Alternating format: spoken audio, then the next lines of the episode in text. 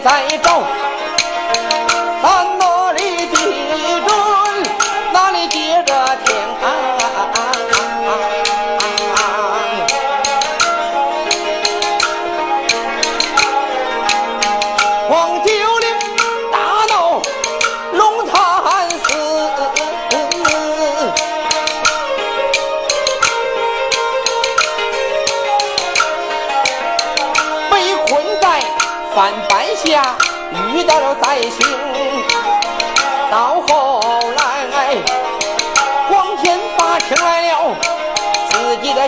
方起，尹凤英这才要救二九零。当时他这一看消息，大吃一惊，凭自己能力救不成。黄九龄大闹龙潭寺！后来因为追赶贼寇，被困翻板。之下，黄天霸万般无奈呀，这才请自己的前房妻尹凤英。等尹凤英来了，一看，原来自己的儿子困在了死消息之内。什么是死消息呀？这里边有死消息，有活消息。如果困到活消息里边，凭自己的能力可以打开活消息，困在了死消息里边，必须有一口龙潭剑。说白了，就是开消息机关的钥匙。这个龙潭剑呢，在西霸天马面虎孙泰之手。尹凤英这才跟着黄天霸。倒在马面虎孙太府里边，谁知道人家谢无报早就捷足先登了。人家说花五万两银子买龙潭剑，其实谢无报这是一种手段呢。哎，先让你抱着一棵大树，先拴住你，这样那个孙太呀，他就有劲儿对抗黄天霸呀。等尹凤英倒在里边，马面虎孙太这哒吧哒哒吧的唾沫星的满天飞呀，说你不该嫁给黄天霸呀！黄天霸无情无义呀，害死多少江湖弟兄啊！看在你的面子之上，这龙潭剑我可以借；看在黄天霸，但他不能借呀！你说守着黄天霸还骂黄天霸，黄天霸能不生气呀？黄天霸这得一拍桌子，啪，站起来了，把这马面虎孙台吓得一哆嗦呀！这这咋了？黄天霸面沉似水，来到近前，说一声：“叔父，按江湖辈分，我应该称你一声叔父。可这眼下，你竟然守着我黄天霸，骂得如此难听。”叔父，你感觉到你说那些道理都对吗？嗨，我就骂你两句，你就受不了、顶不住了。我告你说吧，你不是我的儿子，你要是我的儿子，我早就教训你了，我大嘴巴我就扇你了。你背叛江湖，坑害了多少绿林好汉？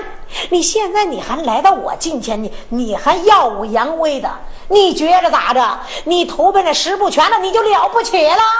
叔按江湖辈分，我称你叔父。我黄天霸，我杀的竟一些什么人呢？都是一些奸盗邪淫、奸污妇女、烧杀抢夺的恶人。哼！我黄天霸哪点做的不对？叔父竟然骂的如此难听，怎不让我黄天霸伤心那？你还伤心？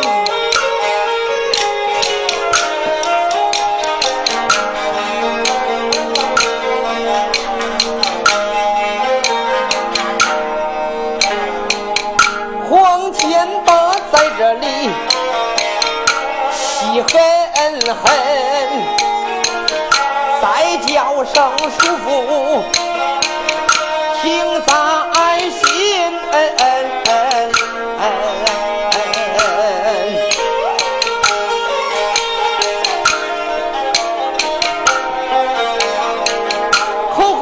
生你骂我无情无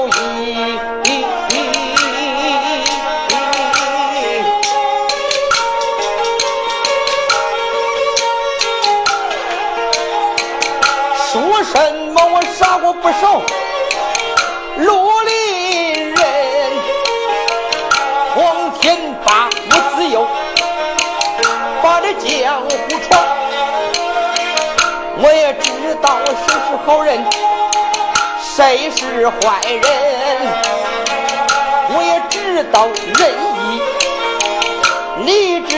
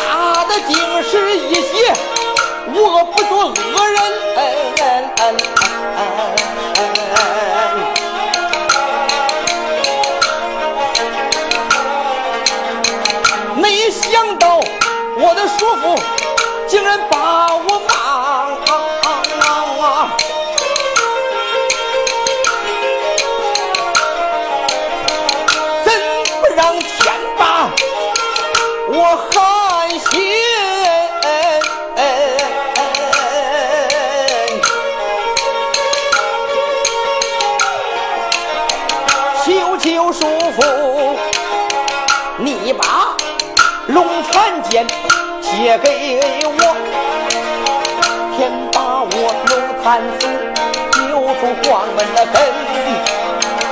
只要是我儿子平安脱险。叔父，你就是俺王家的恩人，我以后俺夫妻把叔父孝顺。倘若是执迷不悟，咱千万不要恩人再变仇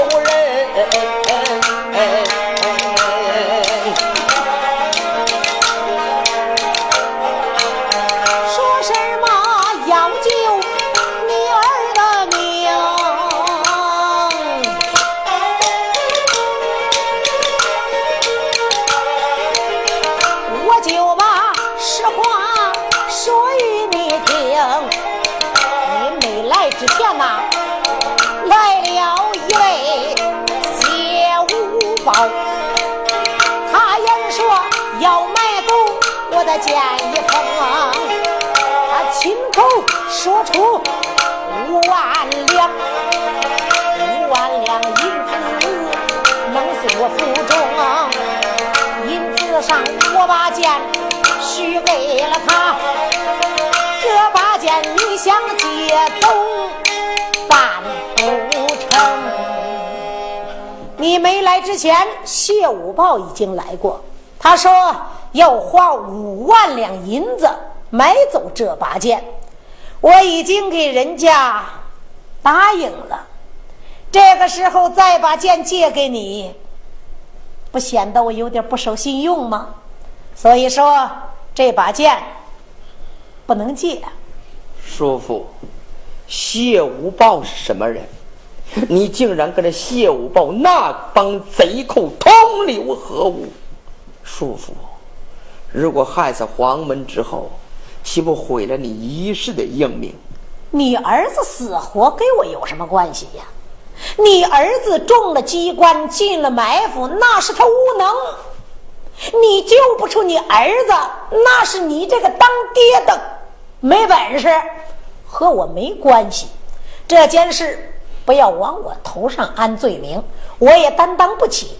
何况我闯荡江湖这么多年，你黄天霸你是弃暗投明的人，咱们俩呀可以说水火不同炉。我要是把这把剑送给了你了。我就算对不起江湖的英雄了，我不想和你一样做一个背叛绿林的骂名。叔父，按江湖辈分，你是我的叔父，你这样教训我，我黄天霸不服。如果这把宝剑你要是借，你是我们黄家的大恩人，以后我们夫妻好好孝顺叔。哎。这个我可是承受不起。如果叔父痴迷不悟，别怪我黄天霸对你不客气。不客气，哈哈，这借东西不成，反倒威胁我。那我倒想知道你对我怎么不客气呢？你要知道，你藏的再严，我也能把剑给找出来。现在你主动给了我。我只你一份人情，如果让我自己翻出来，或者让我自己盗走的话，叔父，人情一点就没有了。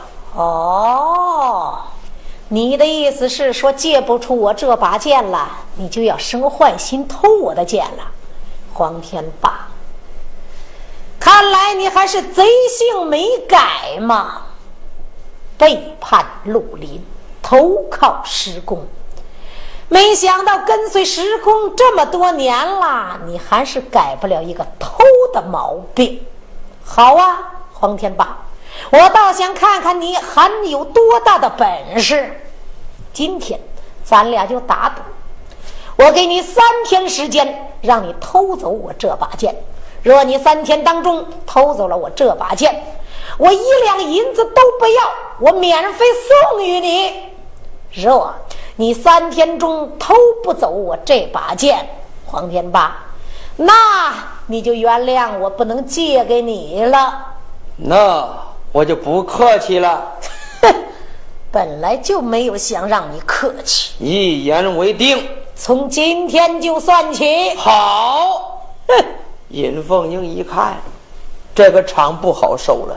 慌忙这才把黄天霸就拉出了孙府，两个人这才出离这个卧虎庄村外边。黄天霸大喊一声：“啊，天霸，咱来到这儿是求人家来了，你怎么能这样说话呢？”哎，贤妻，你看一看，孙太到底是什么德行？哎，这件事。让我气愤啊！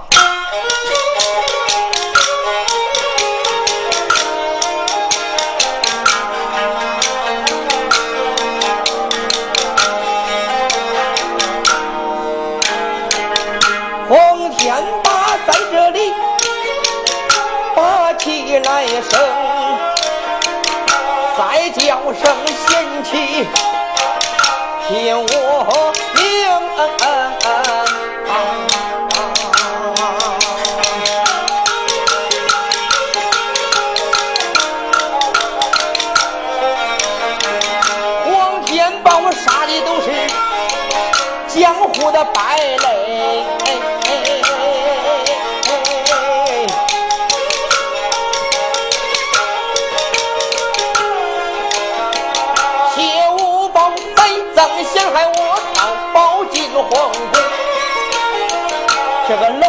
你竟然把这贼寇来降啊！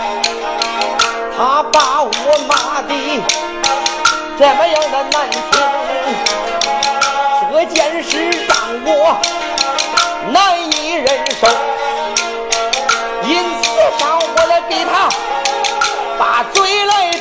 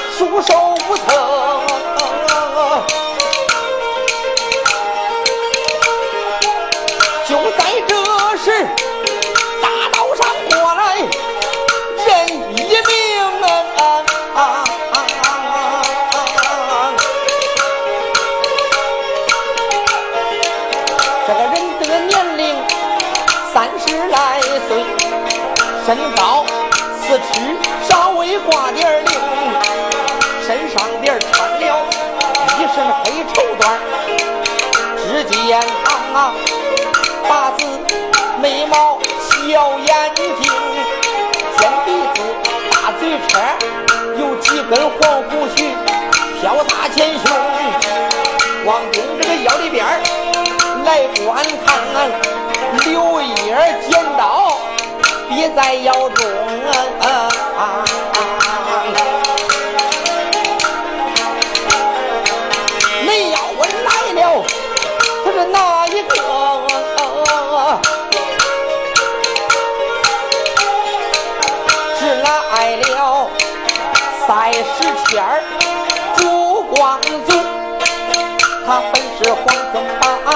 八结拜的弟兄。朱光祖来到卧虎庄外，夫妻两个人束手无策。就在这个时候，来了赛时迁朱光祖。朱光祖怎么来了？因为呀、黄天霸夫妻来要龙潭剑，施公大人不放心呐，就让朱光祖前来助战。因为朱光祖这个人呢，足智多谋，心眼儿特别多，所以呢，朱光祖这才就来到了卧虎庄外。朱光祖一看，黄天霸两口子那在这正转圈呢，慌忙来到近前，这才说了一声：“哎呦，四哥、四嫂子，兄弟，呃，龙潭剑这消息怎么样了？别提了，刚跟人家见面，你四哥就跟人家吵开架了。这一架吵下来，不但剑也没有借了，人家老英雄还给他赌气打了赌了，说什么给他三天时间，让他偷那把剑，如果偷了，自然人家就送给我们；如果偷不出来，恐怕九灵必死无疑了。哎呀，这朱光祖一看，我说四哥，你是怎么搞的？咱来求人家，你给人家又又发什么疯啊？这不说着说着就就就就顶上了吗我？说你这个人呢，就这个毛病好了好了，你也别教训我了，我这不是也急着救九灵吗？谁知道这孙孙太就那么犟。你来了，那咱就商量商量着怎么偷他的剑吧。哎呀，既然你给人家已经堵上了，哎，四哥，嗯，要不然咱就赌一把。这不赌也不行啊，都给人家说好了，打赌三天。四哥，啊，我有一个办法，定能个办法盗出龙潭剑。快说什么办法？咱呢，这么办，这么办之后再这么办，保证成功。哦行，这个办法够，那就听你的。好，咱就这么办了。嗯，就这么办。几个人呢？这才商议要到这龙潭见。咱记下这三个人，咱们暂且不说。再说孙太老夫妻，孙太也生气呀。孙太等着黄天霸走了之后，气的这个老东西也是好像老牛大憋气呀，指着黄天霸骂呀：“好啊，黄天霸，你算什么东西啊？真没气煞认了，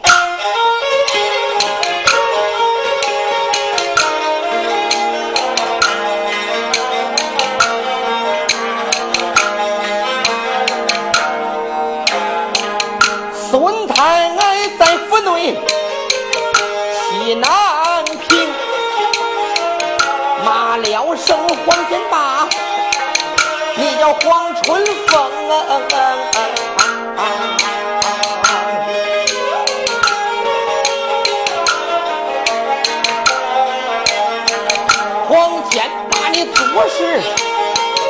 太狂傲。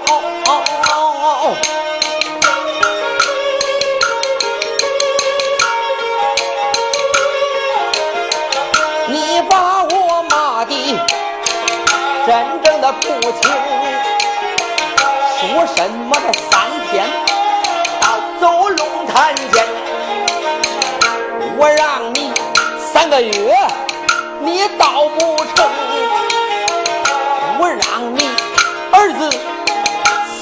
死在饭板下，我看你黄天霸还逞能不逞能？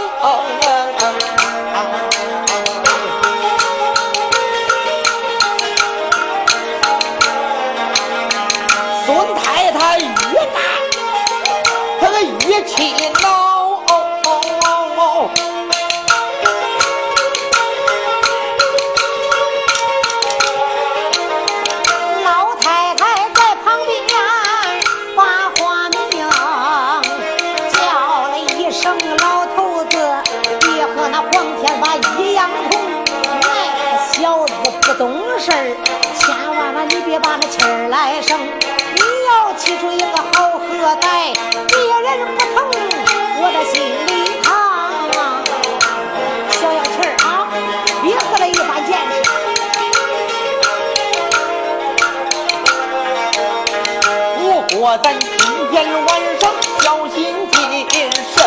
对，老头子，既然你和那黄天霸打上赌了，那咱刻着三天不睡觉，咱也得好好守着咱这把剑。对。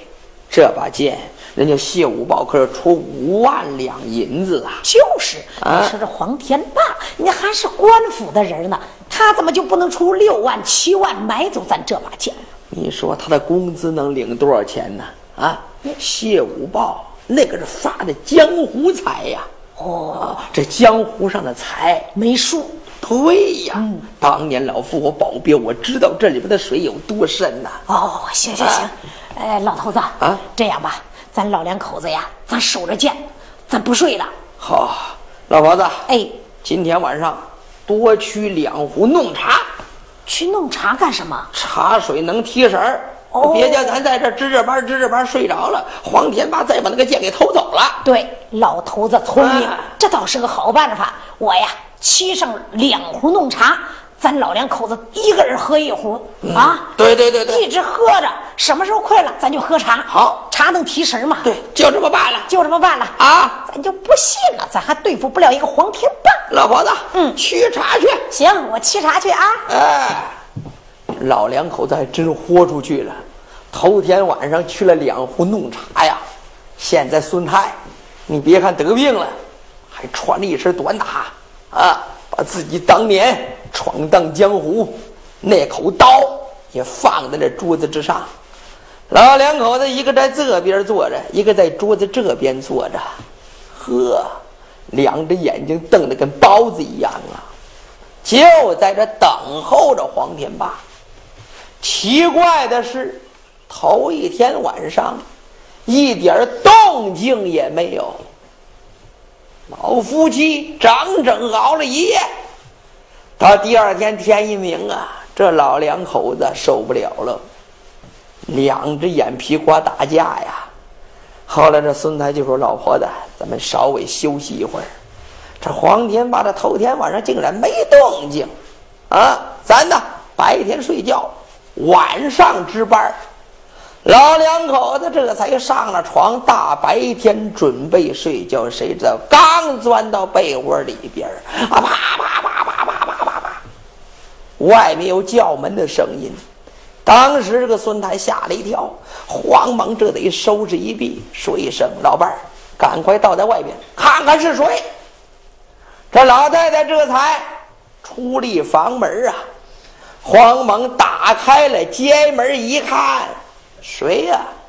黄天霸跟着赛诗谦、朱光祖，这两个人呢，还拿了好多礼物，什么香蕉、橘子、苹果、梨、烧鸡、烤鸭、烧羊肉，呵，掂了两大兜啊！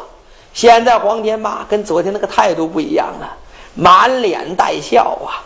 黄天霸这才来到近前，说了一声：“啊，孙大婶子。”哟，呃。怎么怎么又是你呀？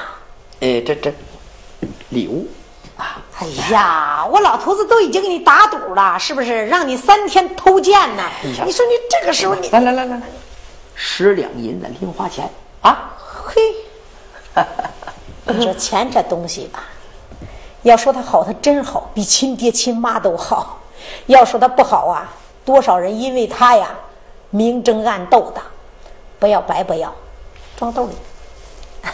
行了，孩子，昨天呢，你叔说话也不太好，你呢态度也不强，你俩也吵嘴了，也抬杠了。这今天来了，我也不能不让你进家呀。来来来，进家吧。好好好好好好。黄天霸跟这朱光祖两个人到这大厅里边，这老头子在在那等着呢。黄天霸这得躬身施礼：“孙叔，我这厢有礼。”你又来干什么来了？这大白天总不会来偷我的剑来了吧？白天。我是来，呃，给孙叔道歉来了。呵，你还知道道歉呢？再道歉，咱俩已经打赌了三天的时间啊，就看你有没有那偷剑的本事。想让我借给你，没门儿！哼！就在这个时候，朱光祖来到近前。哎呀，孙叔，你是什么人？呃，我朱光祖。朱光祖，呃，三十六友当中，我也算是一员吧。哦，原来在江湖上也稍微有这么一号。听说过你赛时迁，对不对？对对对对对。哦，原来是你呀。呃，哎呦，看着你长这模样也不像个好东西。你和黄天霸合着伙来偷我的剑的吧？不是偷，我们呢陪孙叔。喝酒来了，喝酒啊！哦，你们这两个兔崽子，以为我岁数大了就那么容易上当是不是？想先干给我灌几杯，等把我灌醉了之后，就好偷我的剑了。嘿，我闯荡绿林这么多年，我什么样的场面没见过？什么样的人物我没遇见过？我才不会上你们的当呢！你们喝酒吧。这酒万一里边掺了蒙汗药了，把我一灌，我晕倒在地了，你们更容易偷走我的剑。不喝，哎，老婆子，你给我沏一壶茶。他们喝酒，我喝茶，这喝茶误不了什么事儿。你们喝吧。好，那我们就不客气了。喝吧，喝死你们！你说这个朱光祖跟这黄天霸也不客气呀，连吃带喝带刀菜，在这谈天论地，高谈阔论呢。根本也不提偷剑的事。你说这个马面虎孙在在一旁，在那坐着，在那喝着茶水，这两只眼睛盯着两个人，心眼里边想：这两个人唱的哪一出啊？啊！你说他们在这坐着喝酒，我也不能睡觉，就连老伴也在旁边陪着。两个人呢，就在这孙府里边闹腾了一天，到天黑，两个人。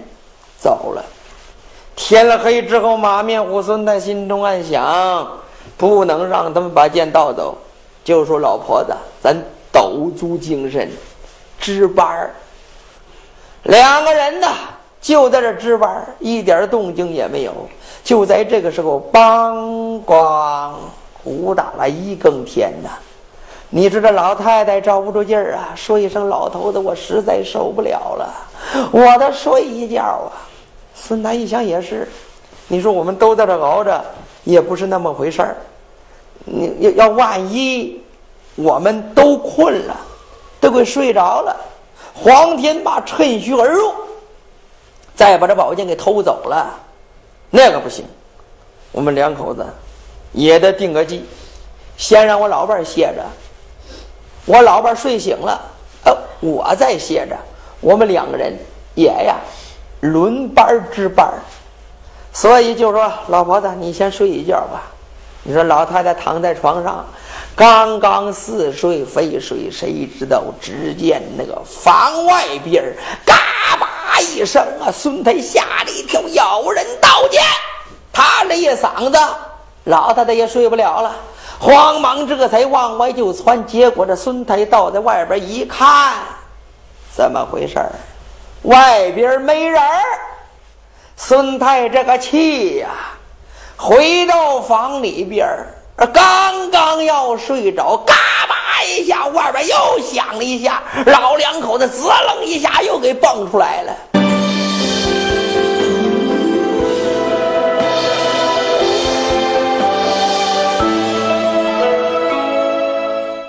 就这样一连折腾了一晚上，把这老两口子折腾的实在受不了了。孙太一看这个黄天霸，你他娘的是折腾我们老两口子啊！哎，不行，哎，天明了，我们赶紧睡一会儿。谁知道老两口子刚想入睡，外边啪啪啪啪啪啪啪啪，又叫门开门，开门，开门！不开我砸门了。孙太一看，说一声：“老婆子，开门去。”老太太这才呀，揉着两只眼，现在两只眼熬得跟桃一样，怎么眼都红了，眼皮都胀了，打着哈欠，这才开开门一看，谁呀？黄天霸跟着朱光祖。老太太一看，你们两个人又来干啥来了？这回黄天霸。点的礼物更多，而且来到老太太近前，婶娘二十两银子。前回书咱说过呀，这老太太这个财迷呀，见钱眼开呀，一看这个又送礼又拿钱的，那就往里请吧，又把这两个人请到里边了。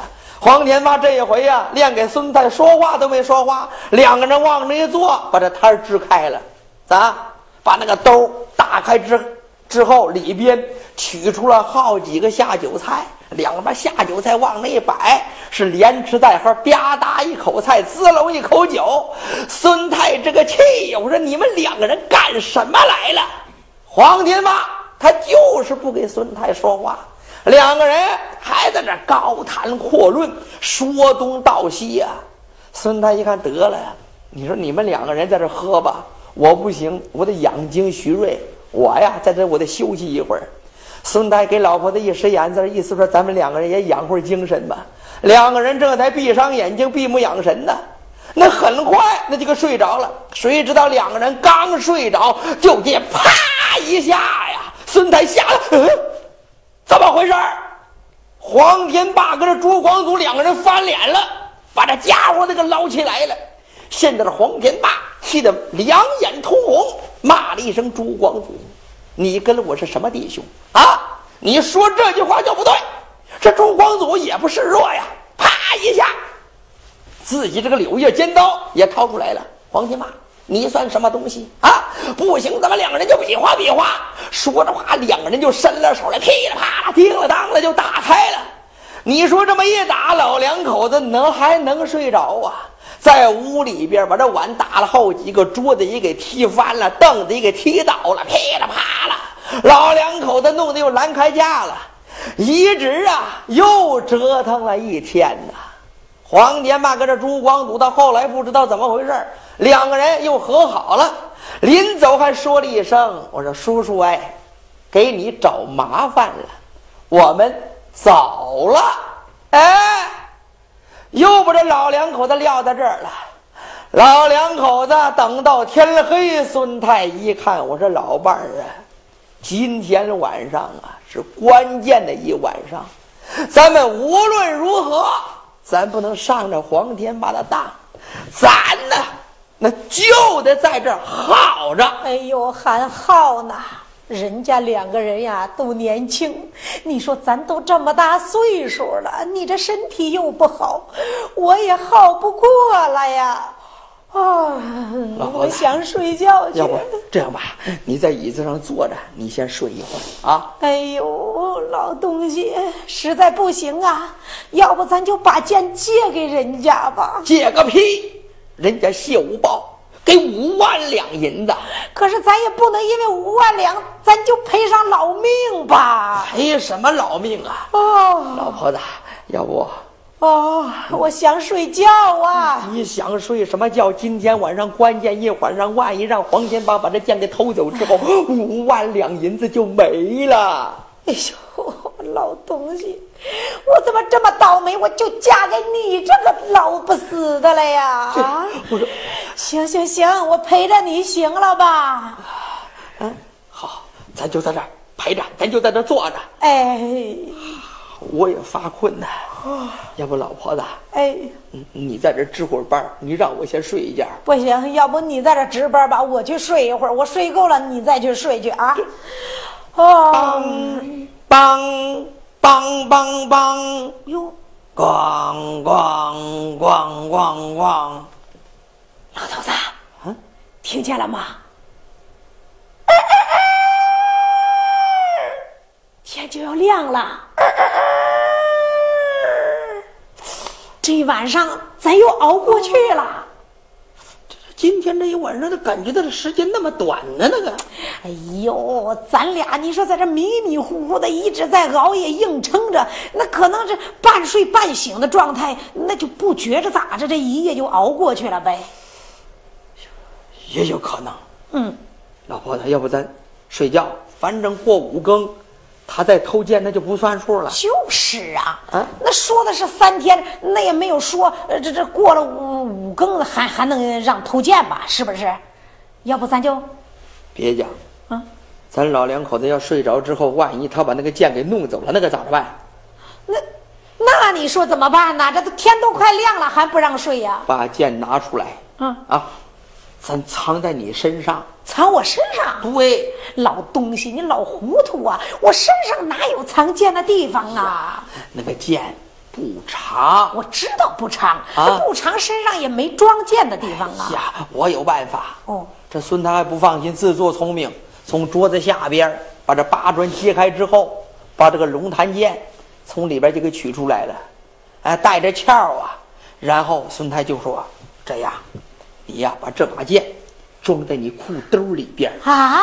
老东西，就你会出那馊主意！这剑能放在裤兜里吗？有着夫人，放你裤兜里边保险啊！你系上裤腿多系几条裤腰带。您睡觉的时候，这黄天霸他就是脸皮再厚，也不能解你的裤腰带呀！这。他倒是不好意思解我的裤腰带，关键是我怕他睡着沉了死了，一不小心再自己把自己给杀了。哎呦，我这宝剑带着剑鞘，这没事啊。行行行，听听你的吧。哎哎，多系几条裤腰带啊！我我系十来条裤腰带，那黄天霸别说解一条了，他就是解个两三条，那我也知道有感觉呀。夫人聪明，夫人聪明。行啊。那那那快快放进去！哎，这孙他还自作聪明，就把这个龙潭剑装在自己老婆裤兜里边了，然后这裤腿也给系上，裤腰带系了十来条啊。老两口子这才上床睡觉了。结果两个人刚一睡觉，睡着之后，房间上过来一道黑影，不是别人，正是。尹凤英，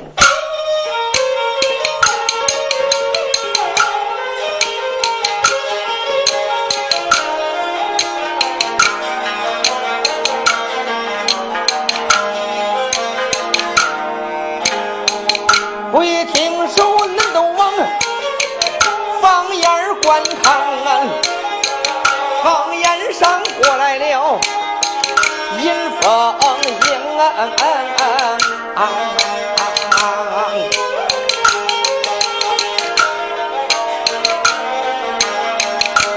风迎啊！来到孙府，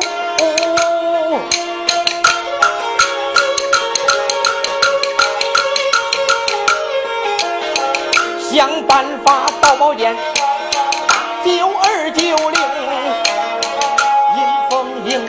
趴在了房顶之上，听了听房里边传出呼噜声，尹凤英纵身。跳在了地上，来到门前，他就把短刀拿在了手中。这个短刀插在门缝之内，拨开了门插栓，轻轻地、慢慢地，他这才来到孙太的房中，来到这个床前。来观看，尹凤英倒在床前，其实他把刚才孙代所作所为都看见了，他也知道这把龙潭剑就在这个老夫人裤兜里边尹凤英做难了，你咋着办？你要是解人家裤腰带，那人家肯定有感觉，醒了之后啥事办不成。后来，这个尹凤英眼珠一转，一看旁边桌子上边有一把茶壶。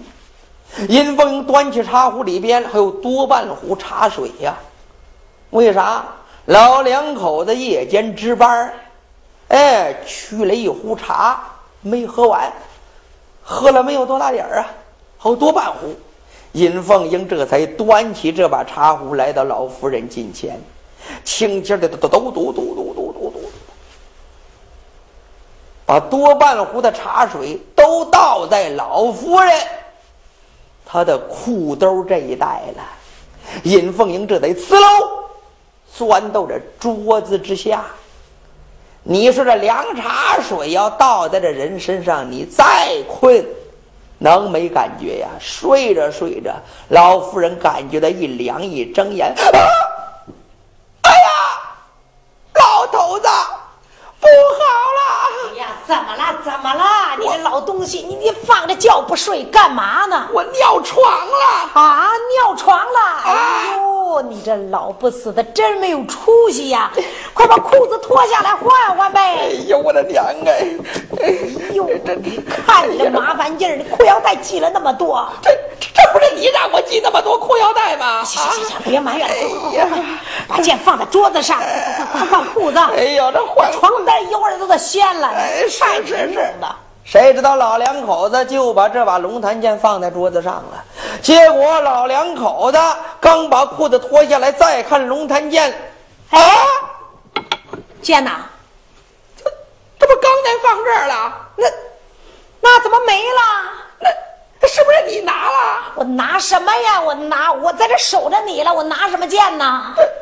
你没拿呀？没有。就在这个时候，有人喊了一嗓子：“孙叔父，宝剑在这里！”马面虎孙太听着外边有喊声，这才出力房门一看，尹凤英拿着宝剑就在这房檐上啊！孙太一看，尹凤英，孙叔叔，这把剑凤英可就拿走了。你们不守信用。说好三晚上，你们今天过了五更了，再到我的剑，你们属于言而无信。哈，孙叔叔稍安勿躁，只是你可能睡迷糊了，天还没有到五更呢。不可能，我们老两口子亲耳听见打了五更天。哈哈，孙叔叔，那五更天是假的。梆梆梆。咣咣咣！刚到三更，这是怎么回事啊？这就是赛时节朱光祖出的主意呀，花钱买通了更夫，提前打了五更，再加上自己一学鸡叫，大家都知道这个鸡呀，只要你一只鸡一叫，全村里边的鸡都跟着叫啊。这一叫，把这个孙太误认为是天明了。这一下，孙太气坏了。尹凤英这才拿着宝剑说了一声：“孙叔，我们救儿去了。”啊！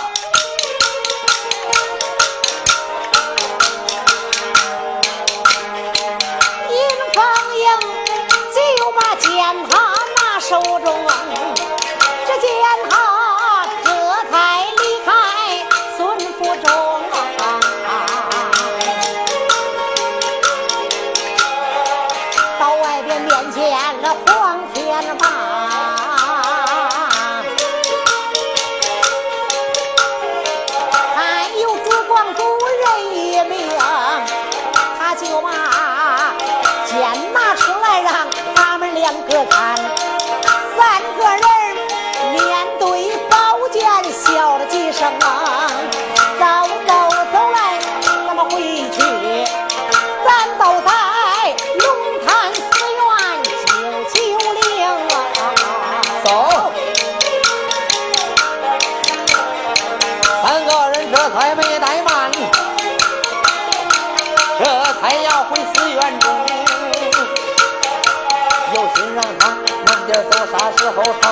闹钟。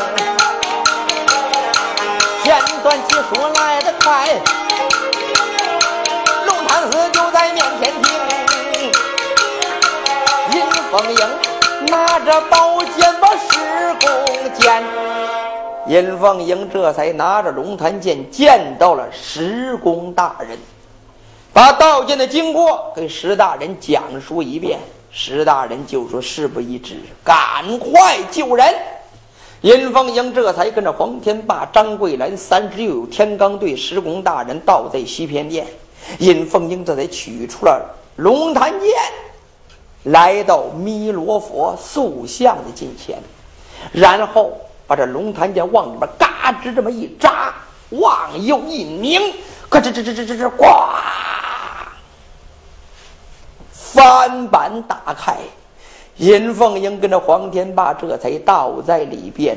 眼下的黄九龄已经晕死过去。尹凤英这才抱住自己儿子，抱出了地道啊，把孩子放在床上，慌忙派人给他弄了一些水，把这水弄得不热不凉啊，灌在九龄他的口里边你说水这玩意儿啊是好东西，关键的时候能起作用啊！给九龄灌下去之后，然后黄天霸就喊：“儿啊，儿啊，儿啊，醒醒！儿啊，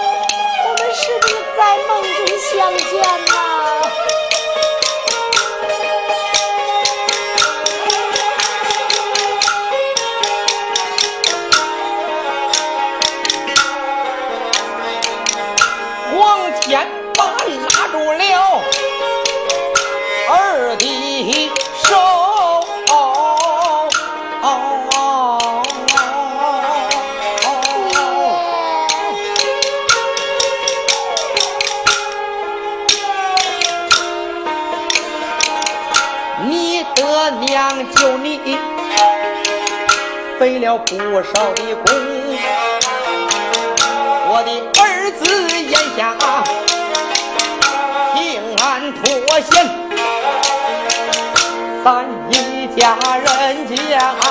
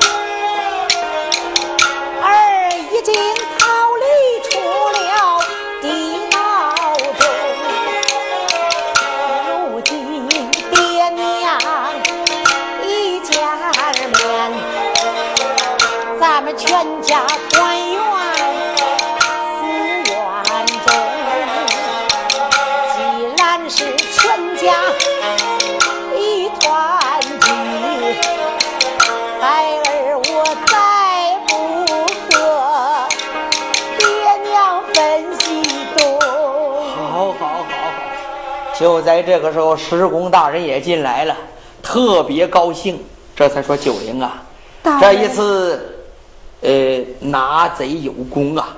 啊，现在三件宝贝已经夺回，你跟我到在淮安，咱们赶奔北京面见万岁皇爷。